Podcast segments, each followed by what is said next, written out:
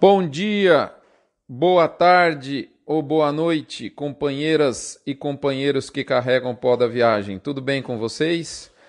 Aqui nós estamos em mais um Mini Front, edição número 370, que como você sabe, e nunca é demais lembrar, chega no oferecimento de MSD Saúde e Reprodução Animal, VMAX, aditivo melhorador de desempenho para bovinos da Fibro, Aglomerax, suplemento da Conan para uso no período das águas, Boitel da Agropecuária Grande Lago, o maior boitel da América Latina em Jussara, Goiás, Bifet, suplemento energético para bovinos em reprodução e engorda, para você que está querendo adensar a dieta do final do confinamento, é uma das opções do mercado.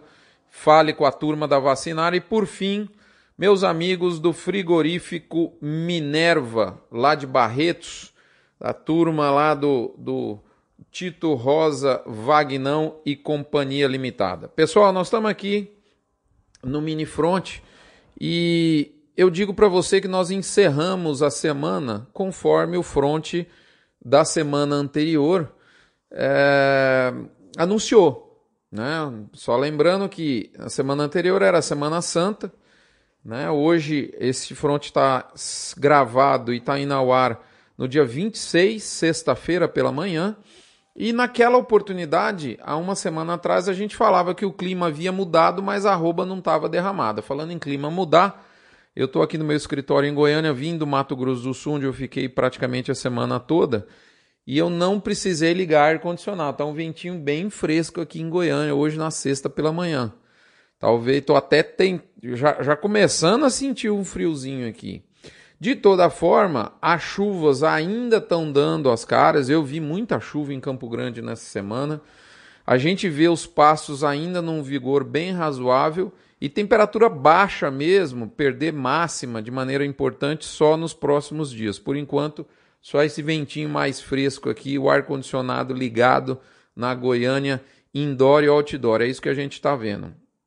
É, do ponto de vista da arroba, a gente percebeu que é, é, a, as máximas elas estão mais difíceis de ocorrer, elas ainda ocorrem, mas é um movimento que eu diria natural e normal, eu não vejo desespero nenhum no mercado. É, a gente olha que, é, do ponto de vista das escalas, as indústrias fecharam praticamente é, o mês de abril, elas sim compraram melhor, não tem dúvida nenhuma disso, mas a queda de braço está muito grande. É bem o clima que a gente comentou na semana passada. A gente vê algumas praças com pressão leve, é, uma boa parte do Brasil, algumas mais pressionadas, com, com, tentativas de quedas mais fortes, talvez Goiás, Belo Horizonte e Santa Catarina nessa semana foram as mais pressionadas e, e, tem em contrapartida lugares que a gente percebe ainda a ascensão de preços, como sul de Minas, oeste da Bahia, sul do Tocantins, está difícil de arrumar o bovino, Rio de Janeiro, algumas praças do Pará e também de maneira mais firme, é o lugar mais firme de aquecimento de arroba no Brasil na semana, o Rio Grande do Sul, nosso Rio Grande Amago, lá do, do meu amigo Caju, lá da, da Gap, enfim, de tantos amigos lá do, do, do Rio Grande. É, é, o Fernando Veloso, a gente começa a citar um e, e, e, tem que citar todo mundo, senão a turma fica braba com a gente, né? E essa, esse misto entre pressão leve, algumas praças em, em ascensão de preço, está externado, está consolidado porque a gente vê que a, a média da arroba do boi gordo no Brasil ficou em linha nessa semana. Ela ficou exatamente no mesmo valor da semana passada, nesses juntando aí os dados do Scott construído IBGE que nós adaptamos toda semana, como você sabe. É, assim, se for para resumir numa frase, eu diria que a arroba tá com uma preguiça danada para pegar descendo, como diz o goiano, não é verdade? Bom, se por um lado a gente está no meio de mês, saindo aqui no meio de mês, indo para a semana da virada, né? Primeira semana do mês seguinte já é a próxima semana. A gente, a gente passou por esse meio de mês e, e não houve um, condição de, de, da gente ver uma melhoria da carne no atacado agora nesse momento. Agora a gente vê a quaresma dando o ar da graça aí também. Isso é bem questionado, ah, o quanto isso interfere. Eu mesmo fui almoçar com uma pessoa esses dias que é do nosso meio e essa pessoa falou para mim, falou, Rodrigo, não vou comer carne porque eu tô, eu fiz aqui um, um enfim, um pedido. Então, enfim, algum impacto tem. Podemos até discutir se é grande ou pequeno, mas que algum impacto tem, tem.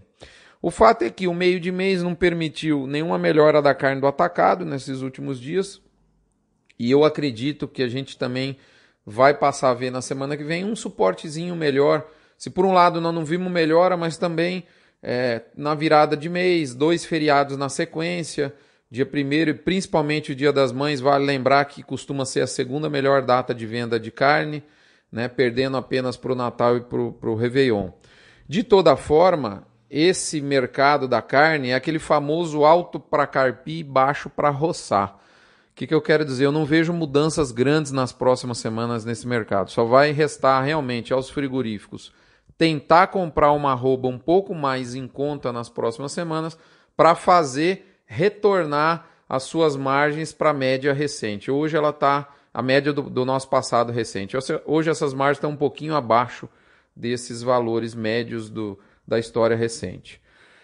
É isso. É, e eu finalizo por aqui lembrando a você do nossa parceria com o Hospital de Amor. 6 a 8% da sua assinatura é destinada para o Hospital de Amor de Barretos. Portanto, faço o convite para que você saiba mais sobre o mercado, saiba antes e ainda contribui, contribua para a maior obra de caridade do nosso país e uma das maiores do mundo. É... Pessoal, qual é a chance da gente ter um pouso suave, um pouso manteiga, um soft landing para arroba nesse final de safra? A mãe de Ná fala disso para os assinantes. Por hora, o que eu posso dizer para você é segue o jogo e segue certamente a quebra de braço. Pessoal, para eu não ir embora sem, te, sem, sem esclarecer e você aí ficar me xingando, me chamando de louco, o título desse front, que, que é As fazendas de cria tendem a desaparecer, calma, eu não estou ficando louco. Eu, eu até posso, se você falar, ah, Rodrigo, você não sabe nada de pecuária, eu até posso concordar, porque isso é verdade.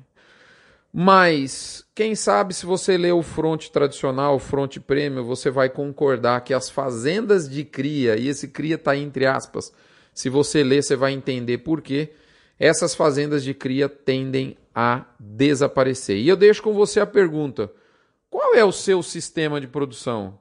A cria derramada, a cria engorda, a recria, a recria engorda, a engorda ou o ciclo completo?